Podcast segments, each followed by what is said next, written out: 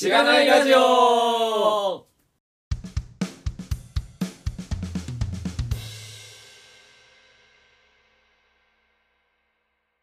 そうですね。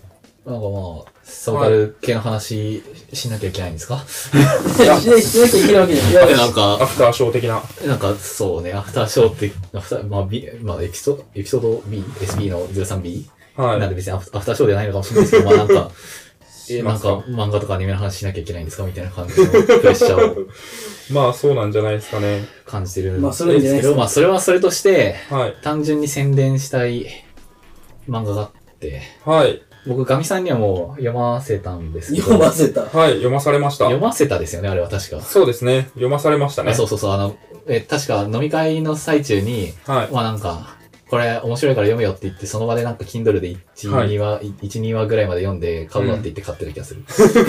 そうですね。まあそうですね。えっと、読まませてますね、そあ、れははい。えっと、はいまあ漫画で、えー青春のアフターっていう風な漫画はい。なんですね。えっと、青春はせ普通の青春で、はい。アフター、はいビフォーアフターのアフター、はい。青春のアフターっていう風な漫画で、えーこれは、あーとですね、 Rebuild FM に、えっと、リビルド FM っていう風なポッドキャストに、えーはいミラクイさんっていう、まあ、クックパッドの方なんですけども、うんが、あの、出演されてた時に、えー最後に、えー漫画、青春のアフターっていうのは漫画が面白いんですよ。っていう風に、うんえー言ったら、宮川さんが、うーん、あ、僕は最近筋肉マン読んでますねって言って、さらって流されてて、全然興味なさそうっていうめ感じのっちゃ面白かったですよね。一周されてた感じのやつなんですけど、はい。まあまあ、青春のアフター、あ、すごく面白い。うん、すごく面白いんですよ。はえーっと、現在、えーっと、1、2、3巻まで出ていて、4巻が、えっと、完結で、えっと、今年の夏に出るっていう風に、えー宣言されてます。い。はい。うん楽しみですね。どんな話なのかっていう風に言うと、えーっと、まあ、これは、レビューに出たミラクイさんのまとめが大体合ってたと思うので、えっとそれを言わせてもらうと、なんかまあ、昔好きだった女の子が、なんかあの、時代を超えて、うんえー自分の前に現れてきて、でも自分は今、もう婚約するぞみたいな感じの雰囲気の女の子がいて、私これからどうなっちゃうのみたいな感じのお話です。はい。はい。えー、これがですね、これでも面白さを説明するのが難しいです難しいんですよ。ネタバレになるんで、確かにね。えーあとあの、絵柄が、その、うん。なんていうか、あ非常に萌え臭いそうですね。ので、まあ人を選ぶうん。し、あとあの、なんていうんですか、あの、お色気シーンもあるので、うんまあまあその時点でも人を選ぶんですけれども、はいやでも、これは非常に、1、2、3巻まで読んだ感じ、非常に話がよくできている。うん。なんかその、えー伏線の回収であるとか、なんかそういうえー対比、なんか物語上の対比とか暗喩とか、そういうふうなところがあーよくできているので、えー非常に面白いズッキーさんも読んでいただきたい。あちなみに今もうこのお話されているうちに買いました。ありがとうございます。スピード感。えっと、僕は、と、これを確か、去年の11月えー半年ぐらい前、半年？半年前ぐらいかな、うん半年ぐらい前に、えー、11月か10月ぐらいだったと思うんですけど、まあ、買って、えー読み始めて、えーっと、その後に、えーっとですね、多分トータルで7人ぐらいに読めって言って読ませてるんですけど。布布教活動を。そうですね。布教活動めっちゃ、めっちゃしました。えっと、はい。なんて言うんですかね。誰に刺さりますか、これ？誰に刺さるんですかなねんかその、うーんと、いわゆる、うん。その、リア充的でないような高校時代を過ごした、日陰者っぽいような高校時代を過ごした人で、うんそ、の、萌えとか、うんちょっとしたエロに耐性があるなら、うん。まあ、誰でも刺さるんじゃないかと僕は思うんですけど。そうですね。まあ、まあ男性ですよね。まあ男性ですね。女性はわかんないです。僕僕は基本的に女性の気持ちはわからないので。男性の気持ちはわからないですけど。そうですね。でもまあまあ男性まあまあ、に向けと特に女性の気持ちは全然わからないので、わかんないですけど、いはいはいはいはいや、これは非常に面白い。うん。そうですね。面白いしか言ってない。面白いですけどね。まあ、ジャンルで言うと、割と、うつうつとした感じの部分が多いというか、まあそうですね闇、人間の闇みたいな部分が出てる感じ？そうですね。えーなんか、うんではある。まあ、登場人物なんかいろいろみんなこじらせてるので、そうですね。えー、そうですね。そうこじらせてるので、ちょっとどうこじらせてるかとかが言えないんで、もう読んでくださいしか言えないんですけど、はい。まあね、はい。4巻の終わり方次第であっさり手のひら返すかもしれないんですけど、まあ1、2、3巻までは本当に面白い。ので、まあ4巻も多分そんなひどい終わり方しなさそうな気がするので、あうんのぜひ読んでいただきたいはい。はいと。思いました。楽しみにしてます。はい。あのはい。そうですね。まあ、白道さんは漫画をすごい読んでるイメージが。すごい、まあ、そこそこ、たしなむ程度の。そう、そうですかね。どういう漫画が好きなんですか？傾向として。あなん、え？何でも読みますって言おうと思ったけど、漫画って、漫画の傾向って、はい。どういうのがあるんですか？まあ、あるじゃないですか。少年漫画、少女漫画みたいな、そういうくらいの区分ですか、少女漫画はあんまり読まないです。うん。少年漫画と、あと、その、なんていうんですか、ちょっと、もう、その、うんなんていうんですか、少年ジャンプとかじゃないような、え大人、大人が大人の仕フタヌーンと事をしてるかアワーズ人とか。そうですねあ。まあもしくはヤンジャンとかそういうふうなところも、まあ読みます。うーん。基本的にはその単行本派で、えーなんか単行本で、えー、Kindle でポチって、面白いじゃんって思って、2巻ポチって、3巻ポチって、4巻ポチって、5巻ポチって、で、で、どんどん行ってなんか、あはれ？朝5時なんだけど、みたいな感じのことを時々しています。い。なるほど。えいや、それはやります。Kindle で漫画買うのあれやばいは非常にはかどるんで、ですねはかどらないんですけど、うん。あれそれはあれは別やばいのことがはかどらない。あれそうですね本当にやばくて、僕は今まで、えー、はいハンターハンターと、ああ、わかる。えーあんた言っちゃったから。ワールド、ハンターワールドトリガーと。スティールボールランと、うんはいあと、キングダムあたりかな。その辺は全部なんかこう、ポチって、なんかこう、あ、すげえ時間になっちゃったって言って寝るみたいなことを 結構。でかいのばっかり買ってますね。あーまあそうですね。てか、その、その辺、ワールドトリガーは、あー買った当時は、何巻ぐらいだったかなに？いや、まあでも10、10巻ぐらいは出てたかな。関西さんがリビルドに出てる時の、あの、そこで、関西さんが、あの、紹介してたんで、あーそっか紹介してましたね。してた気がする。そうか。少年漫画も結構読むんですね。まあ、あそう、僕も結構、あの、はい青年向けっぽいのが多いのかなと、ちょっと思ってたんですけど、そんなこともないですね。えっ、と、週刊少年なんたら系で言うと、うん。まあ、ハンターハンター、ワールドトリガー、あとチャンピオンのビースターズっていうの？が最近面白い。えまあでも、うん。でも少年、うん、うんまあ、そんぐらいかな、多分。そっか。結構幅広いですね。ベイビーステップとか読みたいですけどねー、。いや、ベイビーステップいいっすよあ。いや、あの、読んでたんで、いいんですけど、はいあの、単行本持ってないんで、その、あ物質にあったから読んでたって感じなので、うんえーだから、そうすると、あなんか、読みたいなって思った時に、いや、これ1巻から買えるじゃん、みたいな。でででもなんか、ふっと、あれ、ベイビーステップ確かもう40巻か50巻ぐらい出てたなって思って、今、我に帰って止めてるんですよ。そうですね。え、さ39、42? 42? わ、わかんない。えー結構いってますね。そうですね。いや、あのーはい。ベイビーステップの、はい。あの、ヒロインが僕の中のベストヒロインなんあなっちゃう。で、あの、人生ベストヒロインなんで、それはどういう要素がそうなんですか？え、な、なん、よくわからん、その、要素じゃない、要素じゃないんだよ。好きになるのは記号論で話すのやめろって怒られてます。記号、記号化された思いを語るのをやめろ、みたいな。萌えは要素で説明できないんですか？好きになるのは要素じゃないんだよ。つって猫耳が生えているとか。そういう要素じゃないんですか？そういうことじゃなくて、はい。なんだいろいろいるけど、結局そこに戻ってきて、いいですねだいぶ気持ち悪いこと言ってて面白いいや、ですもっと、もっと、もっといろいろ、い言っていろ、いろいろ、いろいろいるけどのところの変遷も聞きたいですけどね。いや、まあまあ、ちょっとまあ、それは、おいおい。いおいおい。や、まあ、うん。えー、もっと白道さんは、こういう系のが好きなのと思いますね。青春のアフターとか、原始圏とか。あ原始圏はそうですね、2代目読んでないんですけど、ああ、そうですね。まあ初代、二代目はいいんじゃないですかね。2代目はなんか、はい。まだらめ、まあ結構好きだったけど、こんなに押されるとな、みたいな気持ちになってしまう あざとくなってきましたよね。そうですね。確かに。えー、原始圏という漫画は、えー大学のオタクサークルでオタクたちが、なんかオタクなりに青春とかをしちゃってすごい恥ずかしい感じになっていくみたいな読んでて、そんな感じの漫画です。僕は好きです。現代史学文化研究会、略して原始圏っていう風なサークルのはい。話ですね。へえ。原始圏そうですね知らない？あ、え、知ってます。えっと、知ってるけど、内容と、はい。あの、読んだことはないし、あはいの、ん。ど、あんまどういう漫画かっていうのも、あまあ、オタク日常系って、日常系っていうほど日常系じゃないか。なんていうんですかね、ああいうのうん。ちゃんと時間も流れるし、そのはいサークルとしてなんかやるぞっていう風な時系列もちゃんとあるし、そうですね。だからやっぱ、うん、そうですね、サークル活動をちゃんと描いたやつっていう感じかな。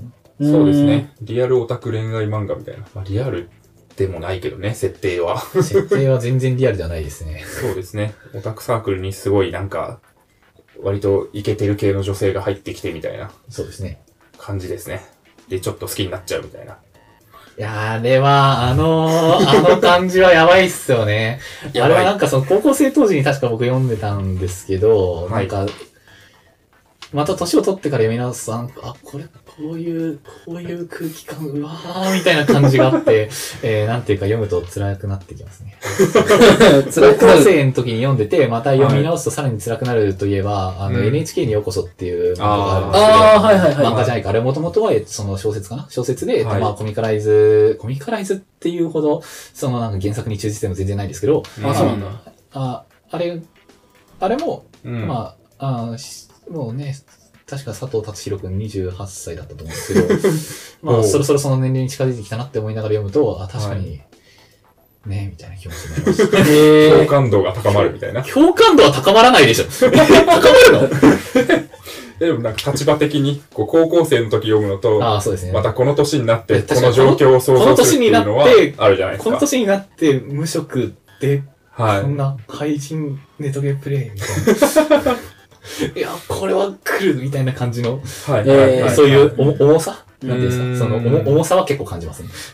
なるほどね。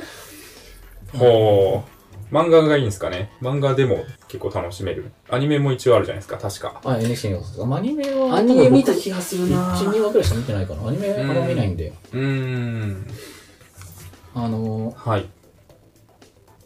ー、なこれ、僕がつらつら漫画の話を本当にしてていいん大丈夫ですよあ全然大丈夫ですよ。止まんないんじゃないかと思う。回分けてもいいですけど。エピソード、あの、SP、SP3C。3C に分けてもいいですけどね。えー時間はあるんで。あ好きな漫画で言うと、はいあと、ガンスリか。そうですねガンスリン。ガーがある？はい、ガンスリンガーガール。アニメも、えっと、一期二期やってますね。うん。はい。あの、ガンスリンガーガールは確か僕がはい高。校生の時にガミさんに貸してると思うんですけど、はい。で、僕は買い直して、なんか何回か読んで、毎回泣くみたいな。毎回泣きますね、あれは。いはい。えー、そ、そういう感じ？いやや、辛いっすよ、あれは。えー、そうですね。あまあ別にこれはもうほぼネタバレではないと思うんで、ざっとはい。話を紹介しておくと、はい。うんと、まあ、女の子たちが可愛い感じに書かれてて、わーいっていう風に思って手に取ると、えっと、まあ、その女の子たちが、えっと、重火球振り回してるんですよ。あ、なんかそういう風な濃い感じのね、なんかまあ、そういう趣味の方いらっしゃいますよね、みたいな感じで読んでると、えー、どうも、そういうなんか、そういうレベルの話ではなくて、うん。えーその彼女たちが何なのかっていうふうに言うと、うんと、擬態っていうふうに呼ばれているもので、えっと、政府が、そのまあ、あテロ組織とかに対抗するために、えー作っ、作ったっていうか、まあその人体改造をして、えー兵器として運用しているもので、その、うん渋滞でもう助かる見込みのない女の子たちを、その、まあ、サイボーグ化して、擬態にして、えー薬とかを使って、その、調教しながら戦わせているっていう風な話で、うん。でも、ねえ、辛い。うんまあ、まあ、その設定で辛いじゃないですか。で、その設定で辛くて、その中でも、その女の子たちが、その自分たちの生活をちゃんと生きてて、どういうふうなことを考えていたりとか、その、どういうふうな気持ちがあったりとか、その、他の、外の世界の人と触れ合ったりとか、そのうん、擬態の、にもバリエーションがあるその、違う世代の擬態とあったりして、なんか自分がちょっとおかしいんじゃないかっていうようなことに悩んだりとか、うんその、擬態も、その、まあなんか、いろいろ、うーん、なんていうんですか。その、まあ、永遠に生きられるわけじゃないんで、そういうようなところでのガタが来たりしてるところの悩みとか、まあそういうのがいろいろあって、ねえ、まあね辛い、辛い、辛い話。辛いいや、面白いんですけど、辛い話なんですそうですね。で、まあ、その設定だけ聞くと、普通になんか、こう、いろいろ兵器ものの、こう、萌え漫画みたいなのと混同される危険性があるんですけど、はい割となんか話の内容的にも、イタリアが舞台で、はいそのテロリストと、こう、戦っていく、その政府の秘密機関みたいなはい感じの設定で、割となんか、ガチなんですよね。その辺の。よ。そうです設ね。定というか、なんかただこう重火器振り回して、わあ死んじゃったみたいな感じじゃなくて、マジのガチみたいな、テロリストと本当に戦っていくみたいなところがあって、ね。あと、その各地で、まあその作戦があって、そのテロを潰したりとか、その重要人物警護したりっていうふうなのがあったりするんですけど、まあそういうふうなのの、その、ちゃんと繋がってるんですよね。あの、うんこういう、こっちでは、あの、あっちではこういうふうなことが起きて、そのテロが失敗したから、それのみ、あの、報復としてこういうことを、えっ、と、計画してる奴らがいるらしいとか、まあ、こっちでは成功したけど、その時に怪我しちゃった人たちがこの人たちで、とか、なんかまあそういうふうなお話がちゃんと全部繋がっている感じがあって、まあ、そういうところは、やっぱ好感が持てるというか、いいですね。うーん。いいですね。やばいな。これ、この、はい。勧められてるやつをすべて買ってしまいそうで、このいや、まあ、岩水岩ガールいいですよ。あのうん1518読んでます？読んでない？あの1518。相田優先生のその次、次なのかな？まあ、あお作品なんですけど。読んでないです。もういいですか？あは僕1、2巻までしか読んでないんですけど、まあいい、いいっすね。あれもおう。いい感じですけど、うーん。やっぱその、絵描くのうまいじゃないですか。えっとはい風景の感じ？なんかその日差しの感じとか、そのこ日差しとか木陰とかの感じとか、その街並みとか描くのがうまいんで、うん。なんかそういうのはやっぱ、あーガンツリンガーガールはイタリアの話なんですけど、イタリアのそういった街並みとかうーん。が楽しめるし、えっと、1518は埼玉の、まあ、どこが舞台なのか俺ちょっとよくわかんないんですけど、埼玉の高校よくわかんないんで、まあ、あの、うんまあ、埼玉舞台なんで、まあ、そういうところとかはまあ結構いいですね。はいはいはいはい。いやー、ぜひ、読んでいただきたい漫画ですね。ガンツリガーガールいいですよ。はい。はい。やばい、やばい。今、アマゾン見てたら、あはの、全巻セット8300。い。いやー、裏切らないと思います18よ。巻ぐらい？15巻って書いてます15ね。か15かうん。そんな、まあね。そう、そんな、そんなだなと思って、それでまあ、そんなって言うのもどうかとわかる。結してるんで。あれは、そのはい15巻、最終巻を買ってからなんか読むの怖くて1ヶ月ぐらい放置したんですよ。思いが、思いが強すぎて。なるほど。最終巻が、その、怖くて読めないって言ってて、まだ読んでないのが、5年ぐらいうん怖くて読んでないのがあって、はいそれ、朝霧の巫女ってやつなんですけど、ガミさんの貸したかな ?4 巻ぐらいまでしか多分当時出てなかったと思うんですけど、そうですね。朝霧の巫女は、ちょっと怖くて読んでなくて、だから話ができないんですけど、まだ読んでないんですか？まだ読んでないです。5年どころじゃないかもしれない。湯川先生なんか他のも書いてたりする。家にはあるんですか？家にはあります。ほう。2000 2007年まで連載されていたらしい。え嘘 ?10? え、でも、あ俺多分買うのもうちょっと遅かったと思います。なるほど。まあまあまあ、あの、はい。まあ、世に出されてからは10年ぐらいらしい。朝霧もまあ好きなんですけど、まあ、うーん、これは、まあちょっと、なんていうんですか、ガンスリーよりもおすすめ度が下がるかな。そのガンスリーの方がなんかその、一般に、その、一般に言う面白いっていう風なところの説明がしやすいので、朝霧何が面白いなって言われるとちょっと説明しにくい ほう。これはまあ、巫女の話ですか？読んでなかったいや、読みました。っけ？読みましたまあ、が巫、女さんとかそういう日本の神話の話ですね。まあ、はいまあ現代、現代のはい日本の神話とかを絡めたそういう話で、まあなんか、巫女衣装書きたかったんだろうな、みたいな感じの気持ちで読むと、大体合ってる。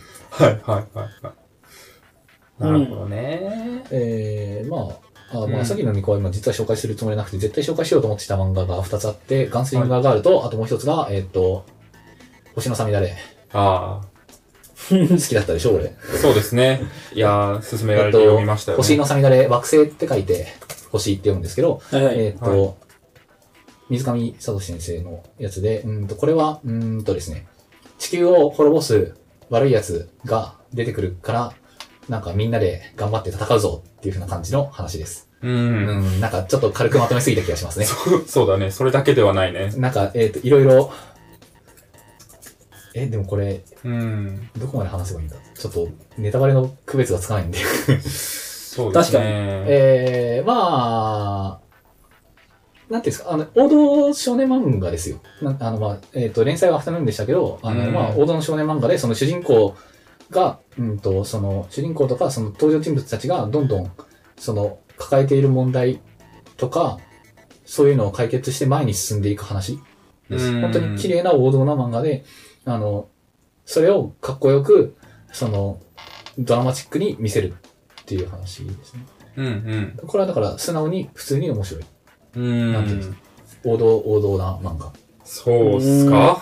え、違う？まあ結構あれじゃないですか？その闇の抱え方みたいなのが鬱屈してないですか？まあ、でも、だって、その、はい。ね、こう、わかりやすい綺麗なヒロインのヒロインじゃないじゃないですあ、か。まあそうですね。あまあそうなんですよ。でも、その、ちゃんと解決していくじゃないですか。うんうん。あの、読者は読むなっていう本があるんですけど、ほう。それは、えっと、あの、名前が出てこない。えっと、牛音虎とかの人、えっと、あの、藤田先生、藤田和弘さんはい。っていうふうな漫画家がいるんですけど、えっと、藤田和弘さんと、あとその編集の人かな？かなんかがその対話形式みたいな感じで、まあなんか対話？違うな。藤田和弘がその、えっと、自分の仕事場に入ってきた新人アシスタントと会話をする体で書かれてるその少年漫画とは、漫画の書き方とは、話を作るとは、みたいな感じのことを話してるやつがあるんですけど、うん。これがめちゃくちゃ面白くて、へえ。まあで、その中で、その、まあ、藤田和弘先生は、その、まあ、少年漫画っていう風なのは、足りないものが埋まって、えーっと、円満になる話っていう風に定義してるんですね。ねで例えば、その、いや、俺はもう、一人で戦えるんだっていう風に思っている人たちが、その、思っている人が、その一人じゃ切り抜けられないピンチを、その、仲間と切り抜けて、その仲間と一緒にやっていくっていいねっていうような価値観を持つようになる。っていうのは、その欠けたところが埋まっていくっていうのが少年漫画だっていう風に言ってて、そのお話の作り方で言うと、その星のサミダレは本当に綺麗な少年漫画で、あの、なんていうんですか、えー、足りないものが埋まっていく。みんなのなんか変にかか欠けているところっていう風なのが、どんどん埋まっていく話。うんうんうんうん。ですねうーん。なるほど。なるほど。この辺のなんかでも傾向はないんですかね？悪道さんが推してる漫画の傾向。僕基本的に、なんか誰かが頑張って報われる話は全部好きなんで、うーん。スポコン系とかも、はい。まあなんか基本的にはそうじゃないですか。まあ報われないこともありますけど、まあ基本的にはだから、その、何か目標に向かってみんなで頑張っているっていうような姿を見ているだけで僕は泣泣けるんですけど、確かにね。えー大きく振りかぶってとか、はいショートファイトとか、はいはいまあそういうふうなのとかはまあ読んでるだけで泣いてしまう。うーん。なるほどね。アイドルマスターとかが好きなのは多分それなんですよね。だからみんながその頑張って、若い子たちが頑張ってなんかうんに向かっていくっていうふうなところが大体好き。うーん。まあそれで言うと、は朝霧はなんか多分ちょっとうんその中では異質で、ガンスリとかサミダレも、い。うん。なんかその、何か、何かに対してちゃんと頑張ってまっすぐ前を向いて生きようとしている人たちの話なので、うんまあ。そういうところが多分好きなんだと思いますね。なるほど。うん青春のアフターは別に全然前向いてないですからね。そうですね。うん。いや、前向こうとしてるか、一応。まあ、向こうとはしてますかね。うん前向こうとしてなんかあさっての方に行ってますけど。そうですね。まあまあ、そういう感じのは好きですね。うーん。そうじゃないのも好きですけどね。そうじゃないのは、からかい上手の高木さん。あ、からかいって、それはなんか別枠じゃないですか。からあからかい上手の高木さんっていうふうなのも、まあおすすめ漫画で、えー今5巻まで出てるかな。はい。えーまあ、えー文句のつけようがないラブコメ、ああ。ラブコメですよ。うーん。はい。5巻読みました？僕読んでない。は？すいませんでした。いや、5巻、ごえ、からかい上手の高木さんはまあ、もちろん1巻から面白いんですけど、はい。まあ1巻、一巻ちょっとその作画が違うなっていうふうなのはあって、まあ2巻ぐらいから安定してきてるんですけど、うんえっ、と、からかい上手の高木さんはなんというか、うんとですね、えー、本当に安定して読めるラブコメで、うん。で、えっと、あれ、4巻から、あの、あ、まあ、簡単、話の説明したな話、話の説明って言ってもあんまないんですけど、中学生の男子、中学生男子西方くんが、中学生女子高木さんにひたすらからかわれ続ける。っていう話なんですけど、はい。えー、1、2、3巻はまあまあ普通に面白いんですけど、4巻、5巻から高木さんの西方くんに対する距離感がおかしくて、うん。なんか、付き合ってない、え、ないんで、え、あえ？みたいな感じになるんですよ。一応三巻はまあまあまあまあ、仲、仲よ、仲がよろしいことでございますねぐらいなんですけど、四巻五巻の高木さんの距離の詰め方が本当にやばくて、えいやまあ、まあ読んでいただき、読んでいただきたい。別に読まなくてもいいんですけど、これは。ー。いや、読みます、読みますい。や、いい、いいですよ。えー、なんか全部面白そうでやばい。マジで。そうですね。読んじゃいますね、これは。高木さんは本当にいいっすね。あの、なんはいか頭空っぽにしてて読める系の、うん。ああ、そういうのいいっすね。うん頭空っぽにして読める系で言うと、あと、えー、上野さんは不器用っていう漫画があって、ほう。えー、これはギャグ下ネタみたいな感じの。うーん。1、今2巻まで出てます。4月末に2巻が出ました。うーん。これはまあ、そうですね。えーうん。なんていうんですかね。はい。えー、言葉を選んでいる。いわゆるその、はい。二次元的な下ネタってわかります？なんかその、ほう。え例えば。ー、なんだろう、え、その、パンツがどうのとか、靴下から何かを抽出してうんたらかんたらとか、なんかそういう感じの、はああいうなんかその現実世界のそのうん下ネタでは言わないような、ああいう二次元でのみ。あるような下ネタってあるじゃないですか。はい。わかります？ああいう感じのがなんかひたすら詰まっていて、うん。えー、まあ上野さんがめちゃくちゃ可愛い。うん。まあこれはあー結構人を選ぶ。まあそうでしょうね。まあ男性。からかい上手の高木さんは別に、あまあそんなに人を選ばないと思うんですけど、うん上野さん不器用は人を選ぶし、まあ上野さん不器用が出たんだったら、あとアナキンザ JK っていうのも押しておきたいんですけど、アナキンザ JK は、えっとあの、単行本一巻しかないんで、ほう。なるほどね。あ上野さん不器用、さサクッと紹介しておくと、あの、えーなんか、不思議な道具を開発してくる科学部部長上野さんが、その、えー科学部の男の子になんかいろいろいたずらを仕掛けて、なんかこう、うん自分のことを意識させようとする。その、ん上野さんはその子のこと好きなんですけど、えーその、その男の子の方を上野さんを好きになるようにこう頑張ってなんかいろいろ意識させようと頑張ってるみたいな。そういう話ですね。はいはいはい。で、アナキンザ JK は、えー、なんかまあ、単発、下ネタギャグもの。アナキンザ JK は単行本以外に、確か、あーどこだっけ、はい隣のヤングジャンプかな、かなんかで連載してる分が多分ネットで読めるんで、まだ、うんまあなんか見ればいいんじゃないですかって感じです。読んだことある気がします。え確か。ー、めちゃくちゃ面白いですね。アナキンザ JK は普通に面白いっていうか腹を抱えて笑うレベルなので、あれはやばいですね。なるほど。なるほど。いやー、いいですね。なんかひたすらなんか、これ面白いですねみたいな話しかしてないですけど、大丈夫ですか？ガチオタ感出てていいんじゃないですか？別に、拙者はアニメとか見てるわけではないので、バトルではないんですけど、はあ。いや、アニメがガチオ、ガチオ、がオタクって言われてるのも、まあ、なんかちょっと、ちょっと違う気がするんですけど、まあ、それは置いといて、はい。いや、でも別に漫画がなんかいろいろ出てきて、なんかオタク感ありますよねっていうふうに言われた時に別にアニメ見てるわけではござらんのでっていうふうに言うのははい妥当なのでは。歴史的には。まあまあ、そうですね。妥当ではあるかもしれない。これ、大丈夫ですか？時間とかは？続けてて。ああなんか、あれですよね。えっ、と、マッツのイベント行くんですよね。そうですね。まあ、まだ大丈夫だと思うんですけど、いや、なんか、こあ、まあ、取り留めなくっていう感じがあるんで、本当に取り留め上がってきてしまっう、た。いや、まとめると、まとめたい質問として、白道さんにとってこう、漫画はどういう存在なんですか？なんかどういう時に読むのかとか、何を求めて読んでるんですか？僕、あのー、何ですか？あの、この前かこの前の前ぐらいの芝居のエピソードで、なんか、読書とはみたいな感じの質問を振られて、なんか答えているのを聞いて、あこの質問と面白いなって思ってたんですけど、うんまさかこれやられると思ってなくて、えなんか、僕、はいちょっといいこと言わなきゃいけないんですか？いや、全然大丈夫です。全然大丈夫です。でなんか何かを求めて読んでるわけじゃないですか？きっと。意識的にか無意識的にかわかんないですけど、何かを求めて読んでいるわけではないんじゃないか？癒しとかさ、例えば。おも面白いか なるほどね。まあ、それは確かにそうだな。ら。面白いからか。面白い。んじゃあなんで面白いのかっていうのはなんででしょうね。なんか、うんうんやっぱその、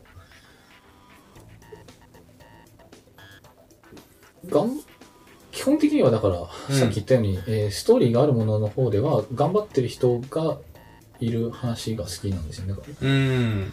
まっすぐ頑張るよっていう風な感じのタイプの話が好きで、そういうのはなんか多分、はい。現実に疲れてるんじゃないですか。まっすぐ頑張るのに疲れてるから、まあそういうのを聞いてみて、なんかまあ自分に元気もらってるんだと思うんですけど。うん。自分も頑張るかみたいなそう。ですね。なるほどねまあ結構心が弱い人間なので。漫画じゃな笑うとこでしした、今。笑うとこだったんじゃないですあ笑うとこでした。すいません。か。なるほど。はいはいそれ漫画じゃなきゃダメなんですか？漫画は手軽ですね。だからアニメ見ないって言ってたけど、別にアニメ嫌いなわけじゃなくて、アニメも好きなんですけど、その、アニメ見るぞって言った時に、これから20分間正座して画面に向き合わなきゃいけないっていう風なのが、メンタル的なコストとして高すぎるうん。んですよね。なるほど。で、あと、その、漫画だったら、例えば通勤中とかに、あの、Kindle 取り出し読んでられるんで、あの、隙間時間とかでも読めるし、あと布団に入ってちょっと読んじゃおうっていう風に言って読んだりもできるんで、いいんですけど、アニメだとやっぱそういうところの準備が結構時間かかっちゃうのと、あとなんかやっぱ、なんていうんですかね。うん。漫画って視覚だけ？うん。だけど、あの、アニメって聴覚まであるじゃないですか。だそういうところでその、なんか、なんていうんですかね、向き合うにあたってのコストが高い。うん。まあ、それはあるかもし気れないがしますね、僕は。うん。なるほど。うんそうだね。えーそういうのあんま考えたことなかった。な。まあ、あの、僕がなんでアニメ好きなのに見てないのかっていうふうなことを考えたときに、なんかまあ、うんその、見るぞっていうふうになったときに、見るまでのコストが高すぎるっていうふうなのが多分問題としてあって、うんそうですね。習なんでって言ったら慣化しないとなかなか、確かに。確かにねあ。とまあ部屋にテレビないんで、あ僕は実家暮らしなんですけど、うん部屋にテレビないんで、なんかその、見るぞって言ったときに、まあ結構めんどくさい。うん。まあ、うんあの、アベマでも、フルでも、うん D アニメスターでも、あのはない契約しろよって話ですけど、なるほどねまあ契約してないんで。そうか。まあ、はい。金銭的コストは漫画の方が高そうな気がする。ああ、まあそうですね。すね全部単行本価格で普通に買ってるんで、あの、うん古本屋とかだったらまあ安いですけど、Kindle で買ってるんで、はい。そうするとまあ一冊400、500いきますよね。うん。まあそうですね。あんま気にしてないですけどね、そういうのは。まあ確かに気にしてもしょうがないですからね。うんそうですね。わかりました。ありがとうございます。こんなもんですか？これ、書いてある、君の名はディスはしなくていいですか？え、しますしときますか じゃあせっかくなんでしときますかはい。よければ。これも実は青春のアフターと絡んでるんですけど、僕、友達に青春のアフターを読めってお勧めしたら、あの、当時、それは12月ぐらいだったと思うんですけど、お勧めしたら、あの、君の名はめちゃくちゃ面白いから見ろって言われて、うん。その、まあ、お互い、青春のアフター面白いから読め。君の名は面白いから見ろ。っていううん交換条件が突きつけられて、分かったって。じゃあ明日見てくるからお前も読めって言って、まあ、読んで、見て、えーまあ感想を言い合ったわけですけど、うん君の名は別にそんなに面白くなかったんじゃないですかね。なるほどね。っていうことを思っていて、はい。えっと、うーんと、話、綺麗、絵綺麗、絵綺麗。なんかすごい頭悪そうなこと言いますけど、絵綺麗だったんですけど、え、けはい。なんかその、それはちょっとリビルドネタなんで、めっちゃ綺麗。さすがにそういう人はいなかったんで大丈夫なんですけど、はい。あの、なんですか、あの、深海で、はい。その、で、この設定で入れ替わえ、あ、入れ替わりは大丈夫？入れ替わりは大丈夫。大丈夫。入れ替わりとか、まあそういうふうな、その、いろんな設定を使って、この面白さなんですかっていうふうなのがあって、別に手放しでこれは面白くなかったっていうふうに言うつもりなくて、まあ、1400円ぐらいだったかな？俺が見たときは。あの、1400円払う価値はあったなって思ったんですけど、この、これだったらもっと面白くできたじゃん、みたいな。うーん。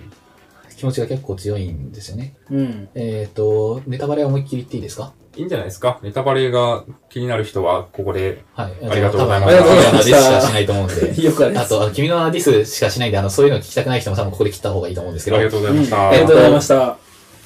はい。話の、まあ、か、簡単にざっと、えー言うと、えーまあ、入れ替わってて、えーなんか、入れ替わってたと思ったら、あの、その、同時期に入れ替わってたわけじゃなくて、そのちょっと時間がずれて入れ替わってて、そのなんか、入れ替わってた人はもう、あの、3年前に、えっと、隕石が、あ墜落？なんだ？うん落ちてきて、その滅びた村の人たちだったん、村の人だったんですよって言って、え、マジかよって言って、じゃあなんかその隕石回避しなきゃ、隕石回避できたらやったねっていうふうなのがすごい雑に言うと話の流れなんですけど、う。うんん。今の話で言うと、その、だから、えーストーリー的な根幹としては、その、だから、隕石回避しなきゃ隕石回避できたやったねがメインのストーリーなんですけど、うん。その隕石回避できたやったねの部分がすごい雑なんですよ。うーん。えー薄い。薄い。はい。はいその、うーん、入れ替わり者なんで、その隕石回避できたやったねの、隕石回避できた理由に入れ替わっていたことが関係しなきゃいけないうん。で、入れ、その隕石を回避するためにはこの入れ替わりが必須だったっていう風な話がなきゃいけないと思うんですけど、んあんまりないんですよね。えっと、その最後に、その、まあ、隕石回避って隕石が落とし落ちてくるのを回避するんじゃなくて、あの、うんえっと、落ちても大丈夫なところにみんなを避難させるっていう風なのが、まあ、回避の方法だったんですけど、うん。その、えーっと、最後に、三葉が、あの、え広いもういい？いいよいいよ。三つ葉が、その、えー市長のところに行った時に、もうその時点で、はっていうふうに言って、なんか、あじゃあもう避難させるわっていうふうに言ってるわけなんですよ。で、その前に市長が心が動く場面があったのは何かっていうと、滝くんが三つ葉の中に入って胸ぐら掴んでるところなんですよね。で、うんそこでなんか、あの、これって、あ、お前は誰だっていうふうに言ってて、あ入れ替わりに気がついたなっていうところがあって、で、えーその後にもう一回会うと、いや、じゃあなんか、避難させましょうって言ってくれる、まあ、い言うシーンないんですけど、避難させてくれるんですね。で、その間に最後の入れ替わりというかその二人が会うようなシーンがあるんですけど、その胸ぐら掴んだ時点で誰だお前っていう風に言ってて、で、次に会った時になんか、はいはいっていう風に言って避難させてくれるんだったら、その間の入れ替わりっていらないじゃないですか。うんだからその滝くんが入れ替わったことで確かにその回避ができたんですけど、その最後の入れ替わりが一番そのなんていうんですか、その恋愛的には盛り上がるシーンだったと思うんですけど、そこのところの、会うところの必然性がない。うん。だからその物語上の必然性と恋愛的に盛り上がるシーンっていう風なところがずれてる。はいはい。それが物語上必須じゃない、あの隕石の回避に必須じゃないイベントが恋愛的なメインイベントに置かれてるのがうん。良くない、気に食わない。うん。なるほどなんかその綺麗じゃないって思うんですよね。だからその、えっと、主軸としてその隕石を回避するっていう話と、えっと、滝くんと三つ葉ちゃんが、あなんか、まあ、イチャイチャするっていう風な主軸がある中で、えーその、その二つの動機が取れてないうん。ような気がするんですよね。なるほどね。それはだからまあ、ある種、その恋愛感、恋愛っぽさ、恋愛のなんかキラキラしたところを押したことによる妥協みたいな。いや、俺あんなんだったらなんかまあ、二人が、あの、その場でなんかこう、はーってやって隕石回避できてやったねでよかったですよ。そっちの方がまだなんか、うん、まあまあまあまあ、納得はできないけど、まあ、そういう話だったんだね、みたいな感じの気持ちになるんですけど、うん。そ、その、隕石回避の話とその恋愛の話がずれてるから、何の話だったんだよっていうふうなのうが、ん。わかんないんですよね。だからその、僕としてもだからその、こう、恋愛的なシーンのクライマックスで、なんか、おーって言ってテンション上がったところで、あの、うん。スッて、テンション上がったところで、そのまた、いなくなっちゃうんですね。はい。だからなんか、ここでもう、あ、ゴールインですよ、やった、勝ったっていうふうに、優勝ですっていうふうに思って、こうなんか、うん席からガタで立ち上がりかけてるところに、うん肩透かしからやって、あ、あ、って思って、あ、じゃあ、次のクライマックスは、えっと、隕石回避シーンだろうから、隕石回避のためにこれから事件が起きるんだなって思ったら、うんなんか、あ、さっと回避した。あれ？俺は、俺はこの映画どこで盛り上がればよかったんだみたいな。この映画のクライマックスはどこだったんだみたいな感じの気持ちが強くてなんかその、そういったところがなんかちょっと、い。うん。あの、あんま好きじゃなかったっなるほどね。ていう話なんですよ。うん。まあでも恋愛映画として見る人がやっぱり多いから、そこでなんかこう、手を広げて好きだって書いてあったところで盛り上がって、あはは、みたいな。あれはマジ。で、あの、お前何してんだよって思ったんですけど、あれはマジで思ったんですけど、好あれ殺そうかと思いました。きだじゃねえんだよ、おめえよみたいな。真面目にやってるって思った。好きさんかもしれないけどね。そうだね。好きさんかもしれないけど。いいんですけど、まあまあまあ、あの、その、確かに。えー、はい何でしたっけ？その、でも恋愛漫画じゃない、恋愛でアニメ。のものとして見たときにも、はい。お互いがお互い好きになる要素がない。うん。あ薄いそれは、そうですよね。でその、三つ葉が、滝くんを好きになるところの理由はまあ、わからんくもないうんん。ですよ。うんあの、えっと、長野の山奥の村っていうのは閉塞的なところにいて、うん。その中でその自分の親父が市長をやっていて、そのなんか土建屋との癒着とかはなんか噂されてて、なんかそういう田舎の狭苦しいなんかっていう風なのを、その滝くんが入れ替わってる時に、なんか陰口叩かれてる時に、美術の時間だったと思うんですけど、なんか付け蹴っ飛ばして、あの、うるさい奴らを黙らせたっていう風なのがあるんで、うんそれはだからその、山奥に、その閉塞的にいた人が、その都会の、その開放的な青年に助けられた。その、そういった閉塞的な空気を吹っ飛ばしてもらったっていうようなシーンなので、うんまあまあまあまあ、そういう何か好きになることがあってもいいかもしれないんですけど、うん。滝くんが三つ葉を好きになる理由は、うん。俺は見つけらんなかったんですよね。うん。まあ、強いて言うならおっぱいですよ。そうだねう。んおっぱいだね。おっぱいしかないんですよ。でもダメじゃん、それ。だから別にその健全な男子高校生がそう入れ替わっておっぱい触ってたら、まあそれは好きにもなりますけど、うんそれは、それはそうなんだけど、恋愛ものとしてはそうじゃダメじゃないですか。まあ、そうだね。一般バリッ的にドな理由。がないじゃないですか。うん。それで泣けないっていう意味においてはダメだね。ダメじゃん。いや、あんだかもしれないですけど、僕は気づかなかっただけで、うんあんだかもしれないですけど、うん。まあ、そもそもね、入れ替わってるっていう時点でね、別に、会えない、直接会えないっていう、そのなんか、すごいハンディキャップがあるじゃないですか、あの、プロットには。あ、まあそうですね。そ、それはなんかね、しょうがないとはいえ、さすがにね、日常パート結構薄かったんで、なんかもっと入れ替わってる時に何があったとかっていうのがあってもよかったんですけどね。確かにね、すごいなんか、すっ飛ばされて描かれてた感はあるよね。まあそんな君の名なんですけど、まあはいいいところもたくさんあって、まあ当然僕深海好きなんでうん。よかったし、あと、奥寺先輩。はい。奥寺先輩が、まあ最高、最高だったんですけど、なるほどね。えー奥寺先輩っていうキャラがいて、えーその説明はいいのかしなくていいんですね。まあいいんじゃないですえー まあ奥寺先輩は、その、滝くんは奥寺先輩のことが好きだったけど、まあいつの間にか三つのことが好きになっていて、えー、なんかまあ、そのデート、奥寺先輩とデートをしているときに、あなんかそれを指摘されるシーンがあるんですけども、それの、初デートの帰り際に、なんか、今日はもう解散しようかって言って、なんか晩ご飯食べる予定だったのに、えみたいな感じの雰囲気になってるんですけど、そこで、あの、奥寺先輩が、あの、えー、なんだっけ、えー、勘違いだったらごめんねっていう前置きした後に、うん。あの、滝くん、ちょっと前まで私のこと好きだったと思うんだけど、今はそうじゃないよね。今は他の誰かのこと見てるよね。っていう風に言うシーンがあるんですけど、そんなことい言われたらね、うん。めっちゃすごくないですか？そんなこと言える人そうそういないですよ。いや、いないですね。勘違いだったらごめんねって前置きしても私のこと好きだったと思うんだけどっていうようなところが、はぁーっていう風な感じがあって、うん。ままあもうねあ、そうだね。端的に言って強いね。強い。強い。あのーはい。あと、まあ、奥寺先輩の、その、まあ、好きなシーン、その2が、えっと、えー、まあ、その後、まあ、奥寺先輩と、あと、司くんかななんかの、まあ、友達と、えっと、さっきの3人で旅行をするんですけど、その旅行の中のシーンで、えっと、旅館のところで、えー奥寺先輩がタバコを吸ってるシーンがあるんですね。うんで奥寺先輩がタバコを吸ってるシーンがあって、その、まあ、滝くんはいないんですけど、司くんがちょっと来て話をするんですけど、奥寺先輩吸うんですねって言って、奥寺先輩が、ちょっと前まで辞めてたんだけど、ね、っていうふうなことを言ううん。言うんですよ。これ別に、マジでどうでもいい話じゃないですか、普通に読んだら。うんうん。なんですけど、なんかその、ここに入れてくるってことは多分何か意味があるんだろうなっていうのを考えたときに、じゃあなんでっていうと、その、ちょっと前まで、高校生男子が、なんか私のこと好きっぽいような気がして、まあこいつのこと悪くなく思っているから、年上で、かつなんかタバコを吸ってるような女って嫌かなっていうふうに思ってタバコをやめていたんだけど、でもどうも、こいつなんか好きな女他にできたっぽいからもうやってらんねえわ、スープスパーみたいな感じで 吸っているっていうふうに思うと、はいテンション上がりません、それはわかりますね。あれはなんか、はあそう、このシーンがある意味とはみたいなことを考えたときに、うん。まあそういうふうな解釈をするのが多分、まあ僕の中では妥当だということになって、うんうん。奥寺先輩株が急上昇した。なるほどね。そのなんか格好つけてたけど、まあ、そこでなんか自分が好きなタバコを我慢した部分もあって、いやー、いいな、みたいな。そうですね。まあ多分そういうのがあるんじゃないかっていうのを思って、はいはい。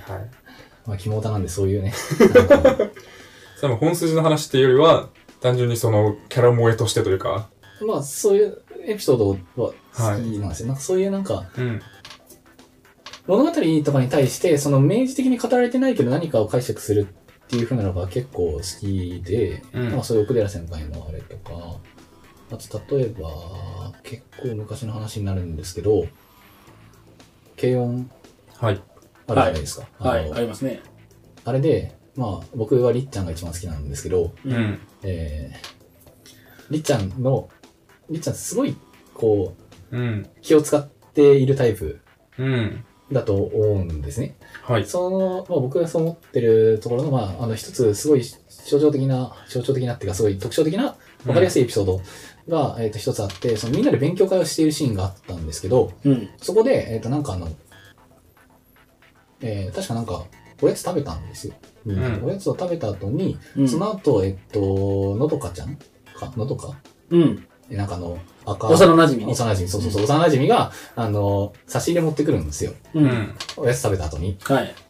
間が悪いじゃないですか。さもう食ったよ、みたいな。うんで、えっと、で、ミオは、えなんか、うんあ、違う違う、それで、りっちゃんが、あの、差し入れ持ってきたよって時に、お、クークーっていう風に言って、で、ミオがさっき食べただろっていう風に言うんですけど、あ普通にやってたら、え、さっき食べたやんっていう風にみんなが思う中で、お、クークーって自分が言うことで、その、食べたじゃんっていう風な、その差し入れを無限にしないような空気を作っているんですよね、多分。あ。うん。はい。普段の立ち回りを見てると多分そういう風にして動いてるんだろうな、みたいなことを、こう、読み取ると、なんか、うんあ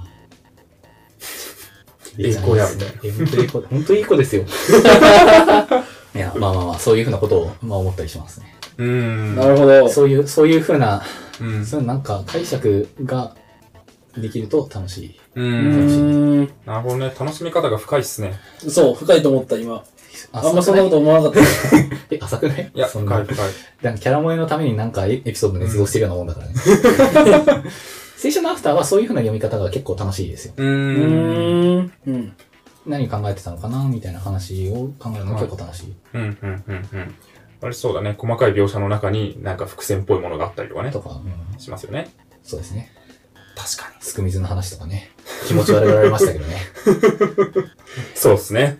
まあこれは青春のアフターネタバレしないって決めているんで、まあ話はしないんですけど、まあなんか青春のアフターにもちょっと、はい。えー、なんか俺はこれは伏線だと思うんですみたいな話をしたらなんか、うんキモいなっていうふうな反応を7人中5人ぐらいにされた 話があって、はいえー、まあまあまあ、そうですね。まあいずれどっかで、はい。いずれどっかでって感じですかねゼッキ。ーさんが読んだ後にまあなんか会う機会があったら、はい。はいはい。と思いますわかりまし感想と思いますた。あの、もう買ってあるんで、すぐ読みます。は3巻、三巻のシーンなんでよろしい。くおはい。願いいたしま。わかりますした。はーい。とうございます。そんなところですかね。そうですね、もう、あとあとはい5%なんですよ。あー あ、そうか、充電できないんですよね。あそうですのマイク刺さってるから。はい。確かに iPhone で撮ってるんですけど、じゃあそんなところですかね。まあまた、なんかいろいろメモを書いてもらったんですが、めちゃくちゃいっぱいまだ残りがあるので、うん、話しきれなくて、はい。まあ定期的に出てほしいなと思う思いますよ。はい。まあ思い、思い、ますよ。はい、そうですね。いやなんかいろいろ傷も負ったなっていうのを今思い出しただけで、あ別に大丈夫です、大丈夫です。はいないです。あの、もう忘れてたんで、今。よかったよかった。白道さんが良ければまた出ていただければとそうですね。思います。はい。はい。じゃあ閉めますかいいですかねはい。えーっと、しがないラジオでは、フィードバックをツイッターで募集しています。ハッシュタグ、シャープしがないラジオ、ひらがなでしがない、カタカナでラジオでツイートしてください。感想、話してほしい話題、改善してほしいことなどつぶやいてもらえると、今後のポッドキャストをより良いものにしていけるので、ぜひたくさんのフィードバックをお待ちしています。はい。えーっと、今回はエピソード、じゃあ、スペシャル3の B ですね。はいはい。なんか、B 結構長いですよね、これ。えっと、2時間超えました。2時間超えた？マジっすか？はい。あの、B だけで2時間超えましたんで。すいません。はいいやいや、全然大丈夫ですけど。はい。あの、最長記録更新かな？更新かもしれないですね。うん C になるかもしれないですね、これは本当に。まあ、分ける。じゃあ分けれたら分けます。はい、もう分かれてる。るかもしれないです。うん。あ、そうですね。だから、もしかしたら、はい、C。えっ、と、C かもしれないですけど。C かもしれないはい。まあ、そんな感じで、えっ、と、聞いていただきありがとうございました。はいえー、じゃあ、お疲れ様でした。ありがとうございます。さい。はいい。はい、じゃあありがとうございました。ありがとうございましたあり。がとうございました。